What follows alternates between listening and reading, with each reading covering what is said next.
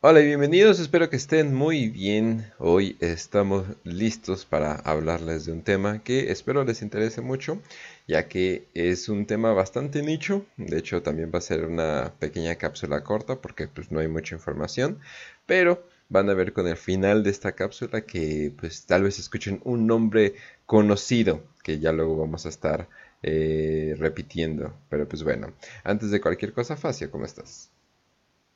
Muy bien, Kench. Un saludo a todos los que nos están escuchando, a los Patreons, que son los primeros que van a ver esta cápsula, y a la gente también del canal, que pues también les enviamos un saludo y su agradecimiento por apoyarnos. Pero bueno, en esta ocasión hemos estado hablando del Nova Terra Interregnum, un término que pues muchos creo que han escuchado en Warhammer. De repente, no sé, leyendo ahí un, una parte del trasfondo, te, te, das cuenta de que, oh, mencionan un periodo histórico conocido como el Nova Terra Interregnum. También conocido, otro de los nombres es el el tiempo de los dos, o el periodo de los, de los imperios gemelos. Y muchos dirán, no mames, pero ¿qué es esa madre? O sea, no, no, voy, no voy a meterme a ver qué es eso. ¿El Imperium Secundus? Aparentemente sí, algunos dicen, no, pues es como el Imperium Secundus. Eh, algunos dicen, no, pues es como otra era de la apostasía. ¿Es antes, después? No sé. Eh, ¿Cuándo será después de la era de la apostasía? ¿O es, o, ni siquiera, no, no tiene nada que ver, ¿no? Pues sí, o sea, la cápsula de hoy es para eh, quitar todas esas dudas, para explicar qué es este Nova Terra Interregnum, este periodo histórico en la era imperial, que pues es importante porque, aunque no es muy grande en cuanto a su lore, nos dio algunos pedazos de trasfondo como los hijos de Medusa, bueno, fue como la, el preámbulo a la era de la apostasía, de la cual en futuro le vamos a dedicar un episodio. Entonces yo creo que este le sirve perfectamente como el preludio para esa época, a la era de, de Van Dyer y de Sebastian Thor y de la eclesiarquía y todo este desmadre. Y de hecho, si buscan, eh, o a veces lo dividen, de hecho, en, la, en el lexicano, por ejemplo, como eras del imperio, sale lo que es eh, la Gran Cruzada, la herejía, el tiempo del Renacimiento, la forja, el Nova Interregnum, la era de la apostasía, la era de la redención, y así, así, ¿no? El, el fin de los tiempos, la era del Dark Imperium. Pero hoy nos compete el Nova Terra Interregnum. Entonces vamos a hablar de qué se trata todo esto, ¿no? Pero bueno, eh, un saludo a todos. Y tú, Ras, puedes decir? perdón, perdón, estaba, eh, ¿cómo se llama? Estaba, pues, estaba moviendo cosas. Ahora sí, Ras. Ah, no te Pues hola banda, hola gente con la queridísima audiencia, Patreons y los de Grapa, los quiero un chingo. Y pues vamos a hablar de cómo comienza la corrupción en un lugar que ya está muy corrupto cómo, cómo todo puede irse al carajo muy rápidamente. Este, y pues, ¡viva el imperio! Los buenos en el tiempo de todo, que todos son malos. Literalmente los malos son los malos. Los buenos somos más. No, y de hecho ya hemos visto como tres guerras civiles donde la, la burocracia, literalmente por la burocracia se arman guerras civiles. Por la pendeja burocracia. El peor enemigo del imperio es el imperio. No, y el final de esta pinche cápsula me va a encantar porque es como que, ay, Dios mío, qué, bello es la ironía, pero, pero bueno, a ver, vamos a empezar. ¿Dónde podemos empezar y por qué no se habla mucho de este raro evento? Antes de empezar, quiero mandar un enorme saludo a toda Latinoamérica unida, porque es básicamente lo que pasa en Latinoamérica cuando le permites tener mucho poder a cualquier persona que está en la burocracia. Un saludo a Perú. un saludo a Perú. y a todos los suscriptores peruanos. Muy ad hoc, muy eh, ad hoc, muy ad hoc. Bueno, aunque el de Perú duró como 10 minutos y ya se, se, se resolvió, ¿no? Aquí son 200 años de guerra civil, vamos a ponerlo así. no, bueno, no guerra civil, no fue del todo guerra civil, pero, pero ustedes entienden, ¿no? 900 años de malestar. para el imperio. Sí, es, de hecho sí. No es un milenio entero prácticamente, ¿no? Eh, pero bueno, ¿qué es el ah. Nova Terra Interregnum? Bueno, creo que lo podemos discernir desde el nombre, ¿no? Nova Terra va a ser el centro neurálgico donde se va a llevar a cabo esta, vamos a ponerle disensión, rebelión, eh, desacuerdo, no sé, como le quieran poner. E interregnum, ¿qué es la palabra interregnum? La palabra interregnum eh, del latín, bueno, está en latín, pero significa, bueno, interreino, o sea, lo que pasa entre dos reinos, o entre dos reinados más bien. Es una palabra que incluso ya traducida o hispanizada se llama interregno, todavía se utilizan en política y cosas de ese estilo. Un interregno es un intervalo de discontinuidad en un gobierno, en un orden social, De hecho, así se le decía cuando, por ejemplo, un rey se moría y en lo que se escogía al siguiente rey, pues eso era el interrein, el interregno, ¿no? A veces podían pasar, no sé, unos días, unas horas, unas semanas, unos meses o unos años, y por lo general si pasaba mucho tiempo, había cierto malestar político, social, económico durante estos periodos, porque pues sí, entre más te tardes en escoger a un sucesor, pues más desmadre va a haber porque no hay quien gobierne la nación, ¿no? Entonces es el gran problema de, un interregno.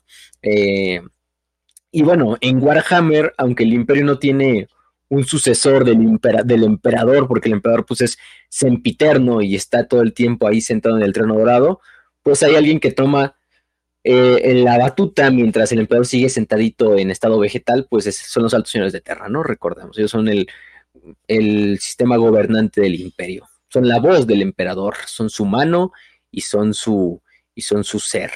Entonces, pues a través de ellos se gobierna el imperio. Pero bueno, durante este periodo del Nova Terra Interregnum, por ahí, en un planeta conocido como Nova Terra, surge un concilio antagonista del concilio de Terra, ¿no? Del, concilio de los altos señores de Terra, que es este concilio de, el concilio de Ur, así lo vamos a llamar, bueno, se llamaba. Nova Terra, y ustedes dirán, ¿quién chingados es Nova Terra? ¿Quién chingados son estos del concilio de Ur? No, no sabemos, ¿no? Nova Terra es un planeta conocido como, bueno, antiguamente conocido como Constantinium, ese es el nombre antiguo de lo que era el, el ¿cómo se llama esta, este planeta, no? ¿Qué puedo decir de, Constanti de, de, de, este planeta de Constantinium, no? Quieres bueno, decir Constantinopla, ¿verdad? Sí, prácticamente. Sí, este, exactamente. Y cagadamente va a tener otra rebelión que se va a llamar el iconoclasma de Constantinus. Oh, pensé, que, pensé que ahora se iba a llamar Pensé que le iban a cambiar el nombre a Istambul o algo así. Ah, ok, pero no. todo bien, todo bien. Este iconoclasmo sucede en el 1941, ya es otra historia, o sea, ya no, no tiene nada que ver. Pero curioso, ¿no? Que el planeta que se reveló una vez se vuelva a revelar muchos años después. Mm. este... Pero bueno, este mundo que se llama eh, Novaterra, que está en el sector Viridis, en el segmento Pacificus, es un mundo imperial, mundo colmena, bastante importante dentro de lo que es el sector y dentro del segmento. No voy a decir que sea más importante, pero es bastante grande. Este, pues en este simplemente por sus huevos, en el 1935, porque este periodo va a llevar desde el 1935, bueno, inicios del 1935, tenemos una fecha inicial como tal, hasta casi finales del milenio 36, va a durar 900 años. Digo, bueno, inicios del milenio 36 va a durar 900 años. Entonces se forma este concilio de, de, de Ur, este concilio Novaterra, que de repente dice, bueno, por nuestros tanates nos vamos a declarar independientes de los altos iones de tierra. Vamos a tomar eh, gobierno de todo lo que es el segmento Pacificus y nosotros vamos a crear, pues sí, básicamente nuestro propio imperio. Curiosamente ellos no dicen, vamos a crear nuestro propio imperio. En la práctica lo están haciendo, sí, pero en la teoría no. En la teoría dicen, no, seguimos siendo el imperio de la humanidad, pero creemos que los altos de tierra están incorrectos son corruptos, que sí lo son, pero, pero nosotros estamos en la razón. Vamos a crear un imperio o vamos a crear un nuevo centro neurálgico del imperio. Nueva Terra, como el nombre lo indica, Suenan va a ser la nueva capital imperial. Increíblemente sensibles y lógicos. Espero que el imperio logre tener alguna, eh, con diplomacia y tacto, logren resolver, logren resolver este conflicto que seguramente no necesita ser escalado. Sí, sí, sí, no, no, no, no nada malo puede salir de aquí. razonables, no pueden ser malos. Al final del día son leales al imperio, ¿no? ¿No? a huevo, claro que sí. Pero bueno, entonces dicen eso, nosotros vamos a ser como una nueva capital del imperio. Entonces vamos a, el imperio pasa a tener dos capitales, ¿no? Dos capitales antagonistas. Terra, la antigua Terra, la vieja Terra, y Nova Terra. Y dices, bueno, qué pedo, ¿no? La gente se queda así como de, bueno, ¿a quién le, quién le sigo la, a quién le sigo la orden? ¿A Terra o a Nova Terra? Y pues bueno, la mayor parte de la gente, digamos, se va a mantener fiel a, Terra, pero pues el segmento Pacificus en su gran mayoría va a pasar a, a darle alta a la, a la Nova Terra y al concilio de Ur. Entonces, pues, aunque el segmento Pacificus no es el más grande de los segmentums, ni es el más poblado, pues bueno, tiene asomando miles de mundos imperiales. Entonces, sí, es un segmento, solo hay cinco en toda la galaxia, entonces pues todos pueden esperar que sea gran, gran nivel de, población. Entonces el problema, ¿no? Eh, hay esta cierta, esta cierta interacción entre dos gobiernos antagonistas que trabajan para el mismo Estado, o bueno, ellos creen trabajar para el mismo Estado o para el emperador, pero que pues tienen agendas totalmente diferentes, que tienen, se solapan sus poderes en, diferentes niveles, y que vamos a decirlo abiertamente, pues el, el, reinado en Novaterra o el gobierno de Novaterra es una rebelión contra el imperio. Eso sí hay que decirlo, el concilio de Ur. Es un concilio que no es legal, entre comillas, eh, si es que existe alguna ley general en todo el imperio. Eh, son secesionistas, y prácticamente manda a la, al concilio de Terra y no los toma en cuenta. Entonces se vuelve este, estos dos imperios, ¿no? Pues le dicen los dos imperios gemelos. Aunque bueno, pues uno es mucho más grande que el otro. Em, pero bueno. Lo que es que el Nova Terra Interregnum no es como tal lo más interesante de esta historia. De hecho, el Nova Terra Interregnum, digamos, simple, simplemente sirve como un, como una excusa para que sucedan otros eventos que son los que en realidad le dan sabor a este periodo histórico. Em, yo creo que uno de los que debemos hablar primero, antes de, ver cómo termina esta, esta concilio y todo este desmadre, hay que decirlo que ciertas organizaciones imperiales se van a ir alineando con ciertos miembros, ya sea de, del imperio de Terra o del imperio de Nova Terra, es lo, lo cagado, ¿no? O sea, va a haber ciertos sectores de ciertos adeptas o de adeptus que se van a ir eh, solapando con uno de los dos gobiernos. La mayor parte se van a quedar eh, leales a lo que es el alto, a los altos señores de Terra, pero algunos sectores, no sé, del administratum, de la eclesiarquía, de lo que es el mechanicum, van a generar o dar lealtad hacia lo que es el al, al de Novaterra. Es el desmadre más general, porque no es un, no es algo que solo, eh, digamos, le traiga problemas a los altos señores de Terra, sino le va a traer problemas a todos los adeptas, porque pues dices, bueno, ¿a quién le, quién le doy lealtad? Lo, lógico sería darle lealtad a los altos de Terra, ¿no? Porque pues, los del concilio de Ur son pinches usurpadores. Pero pues la lógica no trabaja en el imperio. Entonces, este es el problema, ¿no? Pero bueno, hablando de otros eventos que suceden en medio de todo este desmadre, hay uno que es muy interesante, que es lo que es este periodo conocido como este el Pale Wasting, ¿no? El pale wasting, ¿qué es el pale wasting? Bueno, ni nosotros sabemos, ¿no? Como, como los que le estamos diciendo, ¿no? Sabemos que es una invasión, una invasión de cierto tipo, proveniente de lo que es el, el este, las estrellas Ghoul, o la, o ¿cómo le decir? El, este, sí, las estrellas Ghoul. Recordemos que las estrellas Ghoul son un sector de la galaxia muy misterioso, muy inhóspito, deshabitado prácticamente, eh, el imperio no, no, se mete ahí, de hecho el imperio está como custodiando sus fronteras de, este, de esas estrellas Ghoul, porque es una región muy misteriosa, es una región donde suceden cosas que no debían de suceder en espacio real, algunas cosas que incluso no son propiamente la disformidad, son nativas de las estrellas de Ghoul, especies alienígenas totalmente eh, extrañas que incluso pues salen de todo lo que es en los páramos que podemos decir como vida, de hecho, ya hemos hablado alguna que otra vez de estas estrellas Ghoul, de algunas de sus especies. Por ejemplo, hablamos, me acuerdo una vez de los Saitors, estos diablos Saitor, que son estas, esta especie alienígena seno que, habitaba ahí y que fue los templarios negros los encargados de irla a destruir incluso a su mundo natal, donde no encontraron prácticamente nada. Em, que incluso nos dicen que, que pues no están del vivo del todos como los humanos lo entendemos.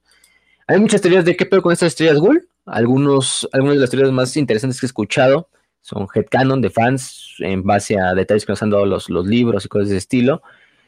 Y también hilando como hitos de la herejía de Horus, ¿no? Las estrellas, de, las estrellas Ghoul puede ser la zona quizá donde fueron derrotados los estos, los, los, rangdanos. ¿Se recordarán ese episodio de los genocidios rangdanos? Que de hecho tenemos un episodio de eso aquí en Warhammer para Pretos. Vimos que era en, en el vamos a ponerlo así como en el noreste galáctico. Y pues cabe destacar que las estrellas Ghoul están justo en esa parte de la galaxia, en el noreste galáctico. Fue una región que prácticamente quedó destruida, donde se perdieron prácticamente dos legiones astartes y otras muchas quedaron desmadradas. Este, em, una guerra que tuvo que ser tres guerras o tres genocidios para que el Imperio pudiera finalmente derrotar a estos, estos rangdanos. Una de las teorías es que, bueno, el imperio Rangdano estaba en esa zona de las estrellas Ghoul y que quizá después de su muerte, esas estrellas Ghoul fueron, no sé, pobladas por algún otro, otro vestigio de su civilización o, cosas de ese estilo, ¿no? Mm, o que producto de esa guerra fue lo que le pasó a estrellas Ghoul de que sean un lugar tan, tan inestable psíquicamente, este, para habitarlo, etcétera, etcétera. hay muchas cosas, ¿no? Simplemente no lo sabremos, quizá nunca lo sabremos. Es lo interesante también de Warhammer, ya lo hemos dicho, no todo se tiene que saber. Y además, estrellas Ghoul nos dan para muchas narrativas bastante interesantes, ¿no? Porque, pues, oye, ¿qué peor con estas estrellas donde incluso hay aliens que. Eh, o entidades que no son propiamente alineadas con el caos. O sea, es un lugar de, de, terrores cósmicos. Es una, Rangdano. No, no, sé por qué, pero siempre que alguien dice Rangdano siento que es como un insulto racial. Es como que es maldito Rangdanos. Podría ser aplicado, güey. Podría ser aplicable. Sí, pues sí. Pero bueno. Entonces, pues, lo que sabemos es que durante este episodio del pedo wasting eh, sucede lo que es el, o el debilitamiento, vamos a ponerle pálido, eh, si lo queremos traducir. No me gusta del todo traducirlo, pero bueno, si lo quieren, una traducción es eso. Este, se supone que sale una, una amenaza alienígena de la cual no tenemos todos los detalles. Ni siquiera tenemos un nombre de qué era esto, ni siquiera tenemos una descripción de quién eran, si era una civilización, si eran muchas, si eran diferentes eh, seres, si disformes, seres disformes, seres senos en su totalidad. Creo que podemos hacer una teoría y una amalgama como de todo, porque lo único que la, Inquisición, porque a, propósito, de hecho, está borrado de los registros imperiales, la Inquisición simplemente lo que nos dice es que es una plaga nacida de las estrellas. A Star Spawn Plague, como nos lo dicen en inglés, ¿no? Una plaga nacida de las estrellas. Y tú dices, a la verga, ¿no? ¿Qué es eso, no? Este, con el poder de destruir mundos a base de utilizar lo que ellos conocen como motores de pesadillas. Prácticamente se dice que acabaron con sectores enteros cercanos a lo que eran estrellas Ghoul. Esta amenaza, yo le voy a poner seno porque hasta que no sea de la disformidad le voy a poner ese nombre, se me quede demostrado. El nombre de Plaga pues, eh, nos puede ir encaminando, pero como que Plaga no solo va con Orgol, creo que eso ya lo tenemos que también entender. O sea, mm, los tienes son una plaga, los Flayed Ones de los Necrones son una plaga, o sea, hay muchos, muchas cosas que son plagas aparte de, de los Randan eran una plaga, por ejemplo, también. Entonces, simplemente ese es el único. La naturaleza de esta, de, esta, de esta amenaza es que eso es una plaga nacida en las estrellas, quiere destruir mundos enteros, asesinando sectores enteros con ingenios de pesadillas o con motores de pesadillas. Entonces, a la verga, ¿qué es eso, no? pues quizá nunca lo sabremos. Es lo interesante también. La única evidencia, incluso para decir que esta amenaza fue real, es porque los Nova Marines, un capítulo de Astartes que yo creo que algunos conocen si leyeron las novelas, por ejemplo, de los Amos de la Noche estos Nova Marines, eh, que son sucesores de los Ultramarines, eh, este, que tienen su esquema de color algo raro, que es como mitad blanco, uno como un cuadrante blanco, un cuadrante azul, otro cuadrante azul y otro cuadrante blanco, ¿no? En sus armaduras. Eh, está, está rarito, ¿no? Estos Nova Marines se supone que su primera acción como capítulo, como capítulo de la este, segunda fundación que son ellos, su primer tarea es acabar con este pale wasting se supone que no solo fueron ellos, sino que fueron acompañados por incluso otros, este, otros 11 capítulos de Astartes, de los cuales los Novamaris fueron el único que sobrevivió a la guerra. Entonces, imagínense, ¿no?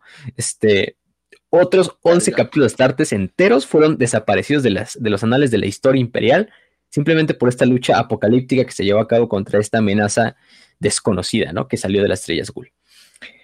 Pero curiosamente, esta, amenaza aprovechó el Novater Interregnum cuando el, el en un completo caos burocrático de gobierno y etcétera para empezar a salir. Entonces, pues, no hubo una respuesta rápida, por eso se perdieron sectores enteros. Por eso es que se pierden 11 capítulos astartes y finalmente los Novamarines son los que le pueden dar muerte, que lo queremos ver así, a, este, a esta amenaza. Y del todo, no sabemos si fue del todo o simplemente se les hizo retroceder otra vez a las estrellas de donde procedían. Incluso Dentro de los artefactos del capítulo, bueno, dentro del Palacio Imperial hay una como estela, eh, un mural, eh, relatando, la, eh, relatando este conflicto y relatando la hazaña de los Nova Marines. Y es lo único que tenemos, aparte de esos detalles de que es una plaga nacida de las estrellas, que es, muy interesante, ¿no? Dice, por el sacrificio mortal y el valor inconmensurable, aquello que no puede morir fue deshecho, y se preservó el más santo reino de la humanidad. Entonces dices, ah, la verga, ¿no? O sea, bastante interesante, así como de, oye, aquello que no puede morir fue deshecho, ¿no? O sea, así nos los dice. Incluso se dice que, pues sí, no se le pudo dar muerte a esto porque pues no puede morir. Eh, pero, y luego se nombran los otros 11 capítulos de Astartes que, que, que perecieron en las batallas finales contra esta amenaza seno, ¿no? O yo le voy a poner seno, pero como ustedes le quieran poner. Esta amenaza, vamos a ponerla, que procedía de las, de las estrellas Gul. Eh, incluso las crónicas de los propios Novamarines como que no hacen referencia a este conflicto, lo que hace como que sea medio este, contradictorio que en la estela imperial, en el palacio, esté, pero los Novamarines que fueron los que participaron no tengan como un registro de esto. Pues bueno, este, no, no sabemos qué, qué es esto. Muchos mundos quedaron inhabitados, cercanos a las estrellas Ghoul, incluso que no fueran propios de las estrellas Ghoul, pero después de esta amenaza pues quedaron totalmente deshabitados. Eh, no se sabe qué pasó. Y hasta el día de hoy hay un capítulo encargado de lo que es custodiar lo que es la, frontera con las estrellas Ghoul contra sus habitantes sobrenaturales, que son conocidos como los, espectros de la muerte. Es otro capítulo de Astartes. Creo que ya también lo hemos mencionado. Alguna vez mencionamos la cruzada esta que hicieron los, los templarios negros contra los Aitor, que de hecho fueron hasta las estrellas Ghoul y le tuvieron que pedir permiso primero a los, estos espectros de la muerte para, para pasar, ¿no? Pero sí, o sea, es curioso este pedazo de historia del pedo wasting que sucede dentro del Nova Terra Interregnum. No sabemos contra qué se enfrentó el Imperio, pero sabemos que pues, le fue muy mal. Y finalmente se le pudo dar muerte, bueno, no, muerte, pues le pudo ser, pudo ser deshecho o retrocedido o rechazado, pero debido con el sacrificio de muchos, de muchos astartes y de muchos imperiales. Entonces, eso es algo de lo, de lo más eh, curiosito de la, de la época de la, del Nova Terra Interregno. Entonces, bueno, simultáneamente, mientras está sucediendo el Nova Terra Interregnum, se va a venir otro cisma, que es a partir de esta misma historia del, del, Nova Terra, va a ser lo que es el cisma moiriano, que lo acabamos de nombrar y lo acabamos de relatar en lo que es la, el episodio de los, de los manos de hierro. El cisma moiriano es como el reflejo del Nova Terra Interregnum, pero dentro del Adeptus Mecánico. Por el que se va a dividir, va a ser el, el Adeptus Mechanicum se va a dividir, pues a su vez en, dos facciones. La gran facción, la gran facción que va a permanecer fiel al, al y que va a mantener su, nivel. En realidad, Marte va a ser el, líder, el líder, el líder eh, que va a ser la gran mayoría de los mundos del Mechanicum a lo largo de toda la galaxia que va a ser el que siempre hemos conocido, ¿no? Y la otra, la otra facción que va a ser este, lo que es la, facción liderada por el mundo forja de Moirae. Moirae, ya lo hemos también conocido, Moirae, que es un planeta que se encuentra, este, es un mundo forja, no sabemos como tal en qué, en qué, en qué segmento está, pero pues sabemos que por ahí, por ahí anda. Entonces, el credo de Moirae, o los tecnocertos de, de Moirae empiezan a creer en una, en una nueva corriente de, la Omnisaya, que es, de, es una corriente profética, ¿no? Que se supone que a través de místicos tecnológicos eh, se podía discernir a través de microfluctuaciones en el astronomicón, que eran mensajes del mismo Omnisaya y proféticos en su naturaleza, ¿no? Es decir, a través de ver el Astronomicon y estudiarlo y ver estos microfluctuaciones se pueden encontrar mensajes ocultos a los ojos de cualquier, incluso navegante, que nos hablaban de que la Omnisaya tenía algún mensaje eh, para el futuro, ¿no? Entonces, pues sí, se supone que estos tecnologistas de Morae prácticamente dejan de hacer todo lo que están haciendo, de producir armas, etcétera, para meterse en este pedo, de, de buscar archivos, de buscar mensajes, de hacer copias, y aparte no se queda ahí, estos tecnologías lo empiezan a esparcir a lo largo de todos otros, de otras, de otros mundos del mecánicos. Entonces empiezan a intentar convencer a otros sectas del culto mecánicos a convertirse a este culto de Moirae. El problema es que, bueno, esto pues va en contra de, va en contra de, lo que, de lo que predica Marte, ¿no? Incluso algunas de las referencias o de estas visiones del futuro se decía que este que, Marte en algún punto iba a ser pues desechado, ¿no? Que, a Marte se le iba a derrocar como líder del mecánico y que de hecho el mecánico se iba a fusionar con la eclesiarquía, ¿no? A la verga. Este, obviamente pues el, en Marte toman eso como, como herejía, como tecnoherejía, este, y pues se declara también una guerra al mismo tiempo contra Moirae. Pero bueno, este, rápidamente Marte envía una flota del, del Adeptus Mechanicus a destruir Moirae y tienen éxito. Moirae es aniquilado completamente, se les destruye desde órbita por una flota del Mechanicus. pero ya era demasiado tarde. las enseñanzas del culto moiraineo ya se habían expandido hacia muchas legiones titánicas, mundos de caballeros, capítulos astartes incluso, que pues se encuentran en, lo que es la, insurgencia. Eh, uno de los más famosos fueron las manos de hierro, ¿no? Las manos de hierro pues finalmente encuentran que entre ellos el clan Borgos en su totalidad se convierte a, este culto de Moirai. Y pues ahí se viene el problema. Cuando em, cuando la parte muriana del capítulo intenta tomar control del clan Dorbok, que es otro clan dentro de, la, de los manos de hierro, a través de su semilla genética, de sus bancos de semilla genética. Este, dicen, no, pues no podemos convertir a nuestros hermanos a través de la palabra, pues vamos a convertirlos a través del nivel genético, ¿no? Entonces vamos, no sé cómo lo iban a lograr, eso no sabemos cómo, pero el clan Burgos quería obtener la semilla genética del clan Dorbok para forzarlos a unirse al, culto Moiraino. Entonces ahí se va a hacer un desmadre, ¿no? Porque, bueno, dos clanes de los manos de hierro prácticamente van a entrar en guerra. Ahí es cuando interviene el clan Raukan, que es uno de los clanes más, más importantes de los manos de hierro, para prevenir que sean robados los, los bancos genéticos del clan Dorbok y, que los insurgentes eh, encuentren la muerte, ¿no? el problema es que ya dijimos, como en el capítulo de Manos de Hierro, que al clan Dorbok tampoco le parece mucho que otro clan venga a ayudarlos, ¿no? a una guerra propia suya.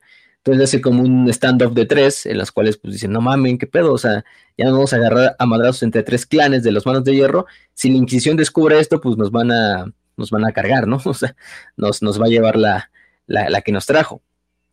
Entonces, pues se previene eso, se llega, un se a un compromiso, se llega a un concilio en el cual el concilio de hierro eh, hace un decreto que es el decreto Ecritus, o Ecrutis, más bien, que exilia a todos los seguidores del culto muiriano de, la, de los manos de hierro y de los sucesores de los manos de hierro.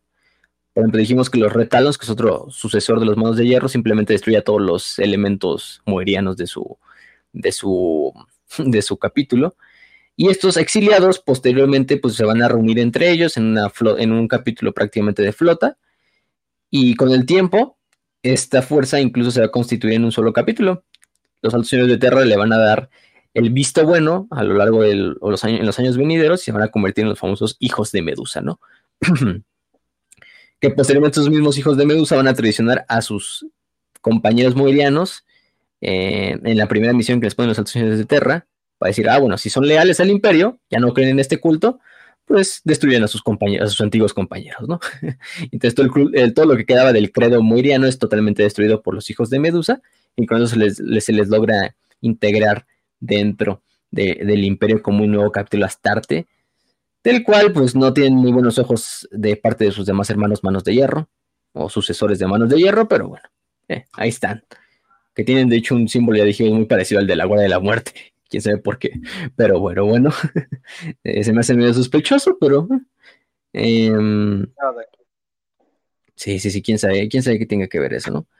Este, gracias también al, al cisma moriano se construyeron algunas armas como el Hyperius Whirlwind, que es un lanzamisiles este, eh, montado en lo que es este, eh, ¿cómo se dice? Eh, el, chasis de un, de un Rhino, que utilizan algunos capítulos astartes. Pero bueno, creo que es lo más importante en cuanto al, al cisma moiriano. Ah, bueno, sí, obviamente hubo muchas guerras también por parte más que nada del mecánico entre, entre lo que eran y eran guerras navales completas entre lo que eran mundos forja rivales. Cada uno, pues no sé, seguían uno de los dos cultos, al culto mecánico tradicional o al culto moiriano, ¿no? Entonces, pues se dice que la batalla más grande fue, por ejemplo, la del Golfo de las Sombras Negras, donde prácticamente se quedaron cientos de miles de Space Hulks y de, y de pecios espaciales ahí flotando, desde naves de guerra hasta naves mineras, entre las que son las nébulas de este golfo. Y bueno, eh, es lo, interesante. Eh, ¿Qué más? Pues eh, nada más podemos decir que una vez que se destruyó el culto moariano no hubo, digamos, cierto, cierta resonancia de este culto, no volvió a surgir, fue totalmente eliminado. Lo poco que sabemos es que a finales del 1941, tarde, o los inquisidores investigando todo, más que nada el orden heréticos investigando todos estos, este credo de los, de los moirianos, descubrieron que, la, que, que cada día sería destruida en la tercera cruzada negra. Y que sí pasó así. Lamentablemente para el imperio sucedió, pero lo descubrieron muy tarde. Entonces, pues es algo de lo que podemos decir del, del, del cisma moiriano. Mm. Entonces, es lo, lo, interesante. Entonces, bueno, ¿qué está sucediendo? Entonces, mientras tanto, con Novaterra, ¿no? Con Novaterra. Pues Novaterra sigue teniendo poder a lo largo de todo este milenio, milenio 35, vamos a ponerlo así. Eh, en una de esas, pues los ángeles oscuros, que pues, la verdad les vale madres el conflicto, porque pues son ángeles oscuros, poco les, les interesa algo que tienen que resolver los altos señores de Terra. Pero intervienen y ustedes dirán, ¿por qué, ¿por qué intervienen si les estuvo valiendo madres todo, esta, todo este tiempo ese conflicto? Porque siguiendo el rastro de un tal Cypher, Oh, encuentran. Esto va para oh, no.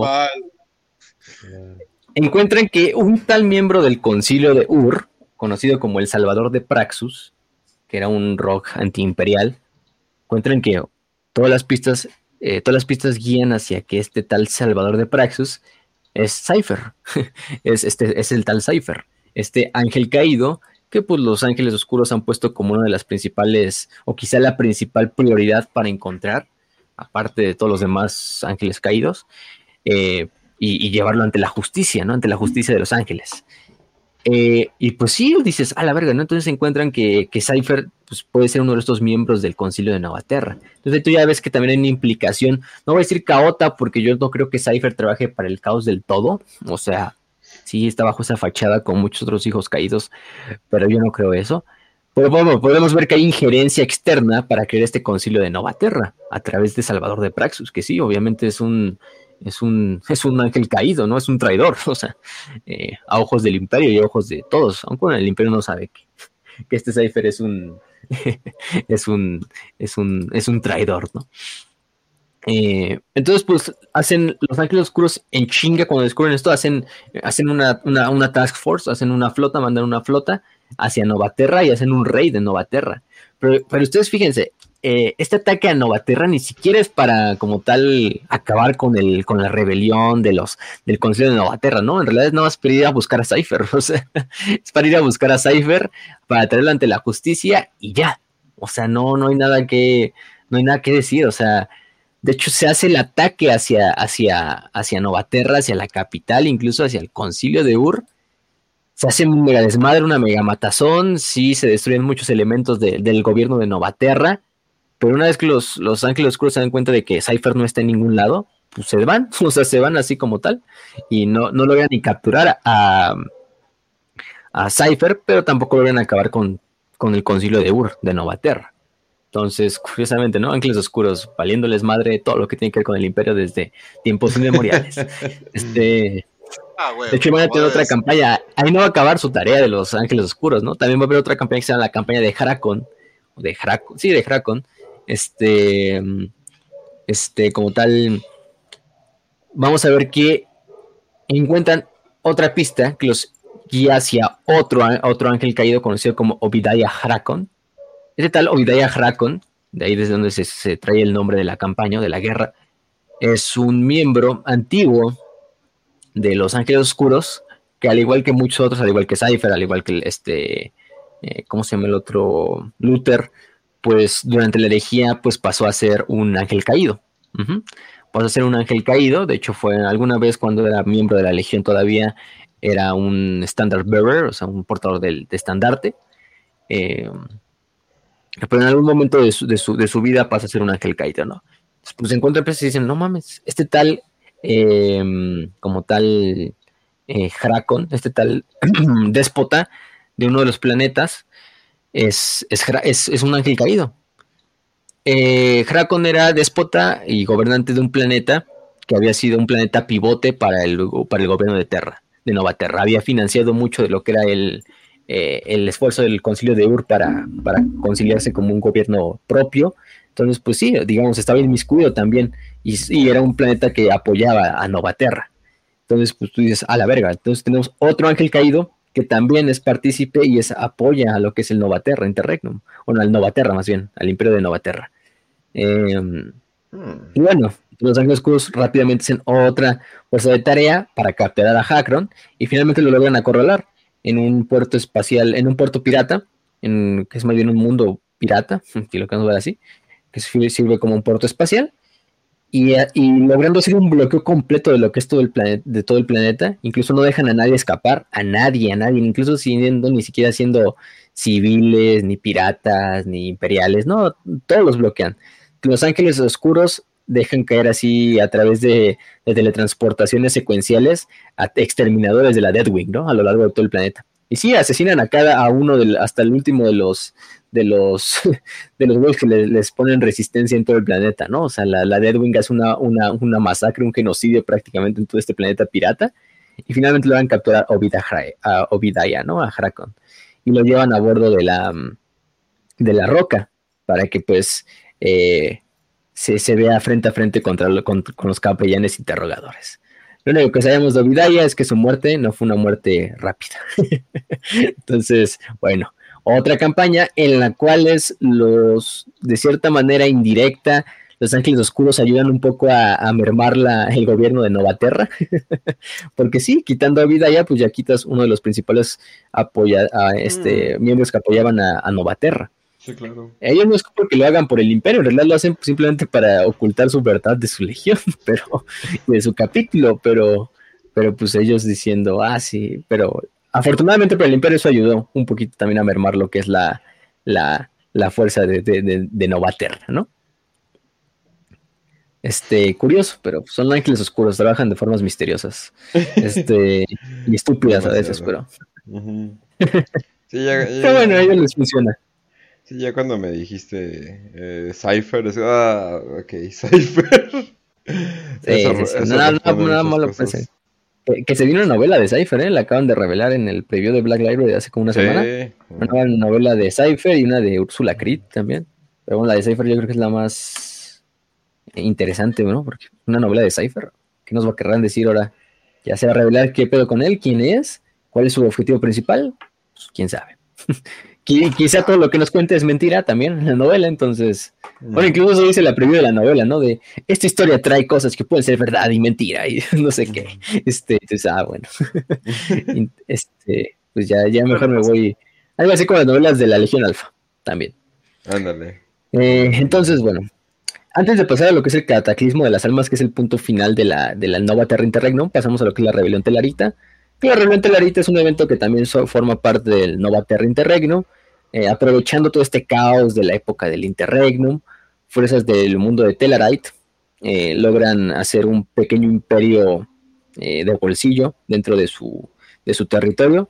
Ellos sí se independizan completamente del imperio y dicen, no, nosotros no tenemos nada que ver con ni Nova Terra ni con los altos señores de Terra. Entonces nosotros hacemos nuestro propio imperio.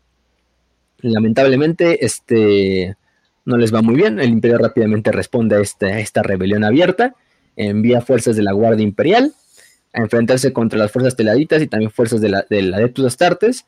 Eh, los telaritas tienen éxito al principio porque utilizan unos vehículos bastante grandes conocidos como Land Leviathans, de tierra, que bueno, de hecho van a ser la base para luego crear lo que son los Praetors, los Praetores, que son uno de los, eh, unos tanques pesados, no son tanques, pero más bien transportes pesados que utiliza la Guardia Imperial en la actualidad. Eh, es gracias a estos Land Leviathans que se recuperan después de esta rebelión eh, y se logran crear estos Praetors, o estos Pretores, que son estos vehículos de la Guardia Imperial.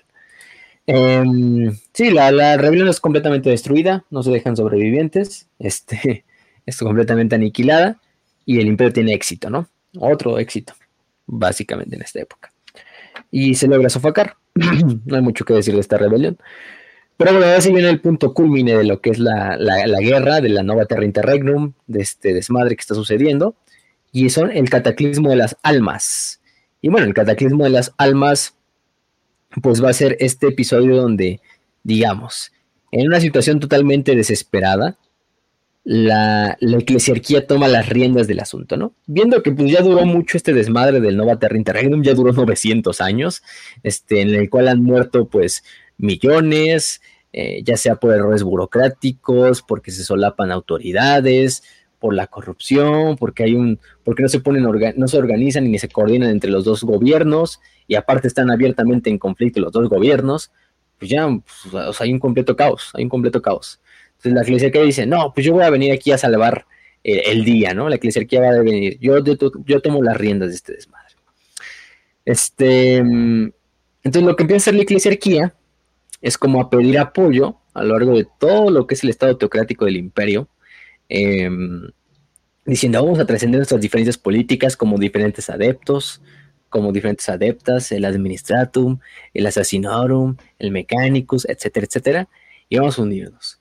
Yo, de buena fe, acepto todo el poder que me quieran dar para llevar finalmente a cabo una guerra finalmente destruir el concilio de Ur en Novaterra, ¿no? O sea, prácticamente así como de sí, este, acepto todo, acepto, acepto sus nominaciones para, para ser el líder de esta nueva época del imperio. Y todos los demás, güey, nadie te, nadie te, nadie te nominó, güey. O sea, tú te estás no nominando. Hace falta que me lo digan, yo lo vi en su mirada, yo sé que quieren que yo sea el regente. Gracias por elegirme. Sí, este, de buena fe, sé que todos confiamos aquí en nuestro Señor el Dios Emperador y pues él, él, me puso esta autoridad y la agradezco de parte suya y de todos ustedes. O sea, casi casi así la eclesiarquía, ¿no? Obviamente, como si la eclesiarquía fuera una persona, pero lo más o menos en ese sentido. Entonces, sí, el peor es que la eclesiarquía empieza a juntar tanto poder que si otras adeptas le empiezan a dar o le dicen, sí, toma tú las riendas, sí, te damos permiso, por, por el momento, ¿no? Ya cuando se acabe este desmadre, pues ya debes hacer lo que estás haciendo, ¿eh? O sea, este, tranquila, ¿eh? O sea, no, no, no, este poder nada más es temporal este, este, este poder no es temporal, no, no voy a hacer ningún desmadre.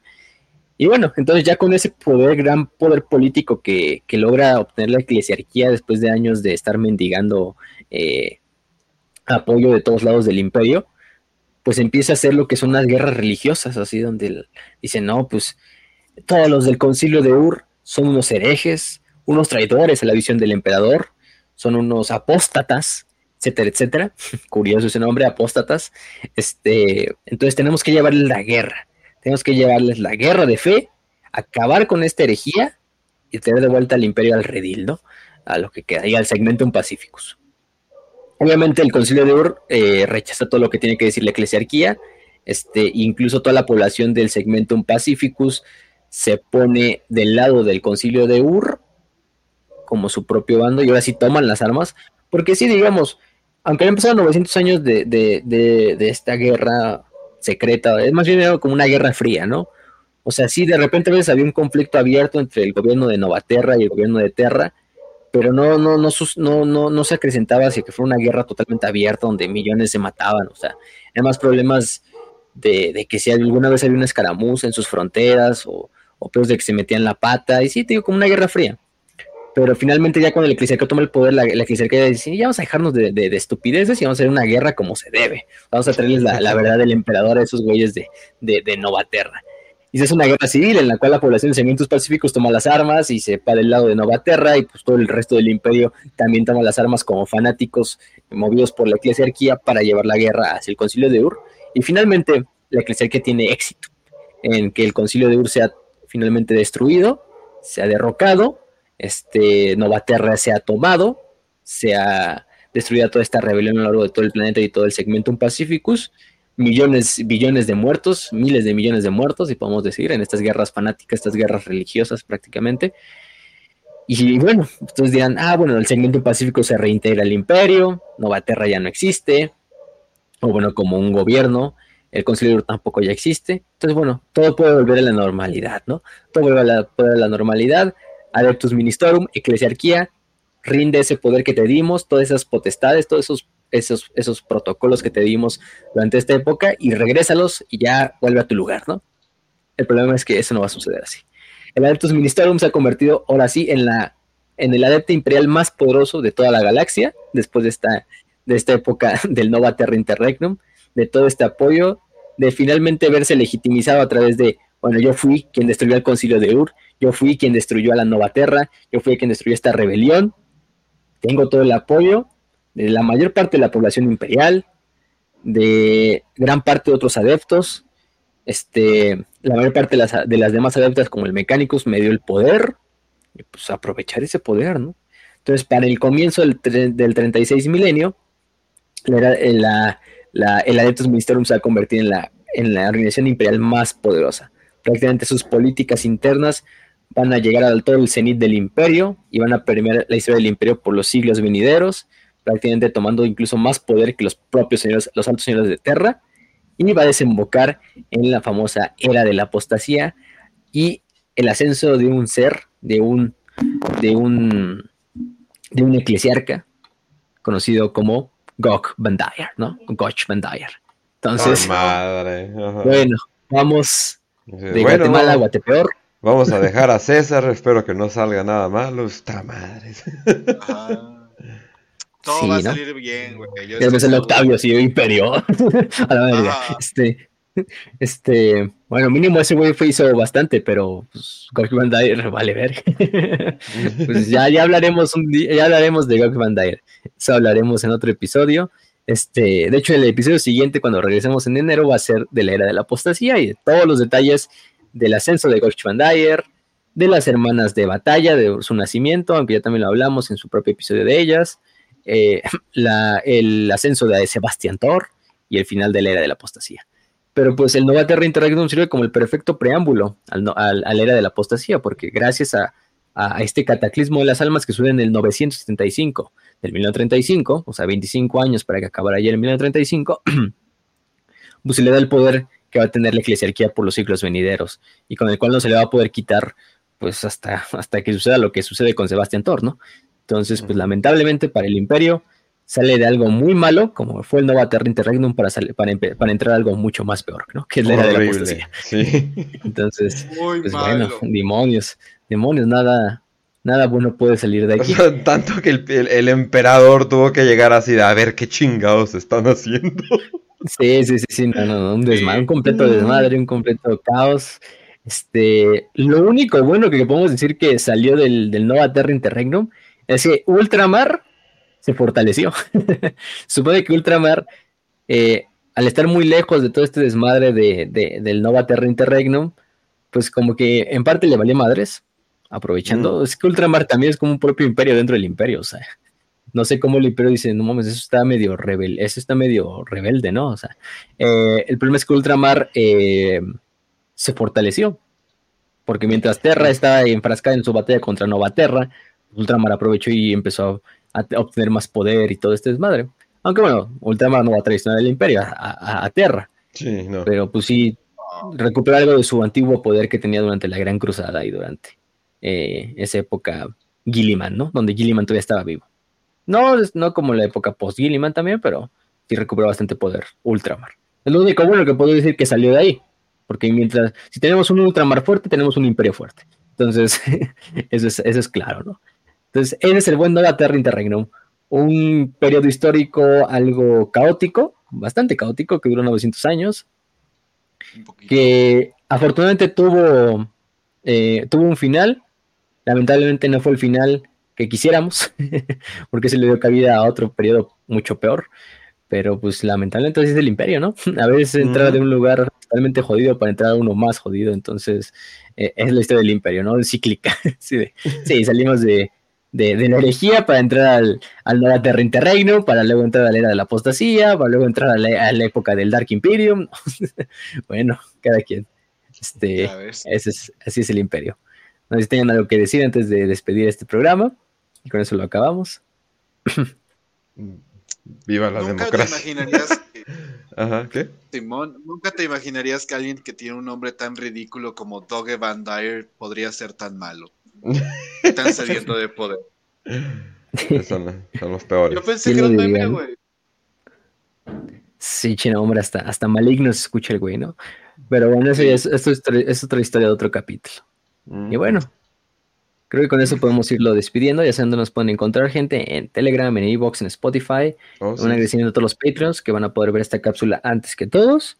Y bueno, los demás van a tener que esperar un ratito para que la puedan ya visualizar. Pero aún así les enviamos un saludo. Este, creo que no hay nada más que decir. Simplemente les deseamos un buen día y salud y victoria y que el emperador los acompañe. Gracias.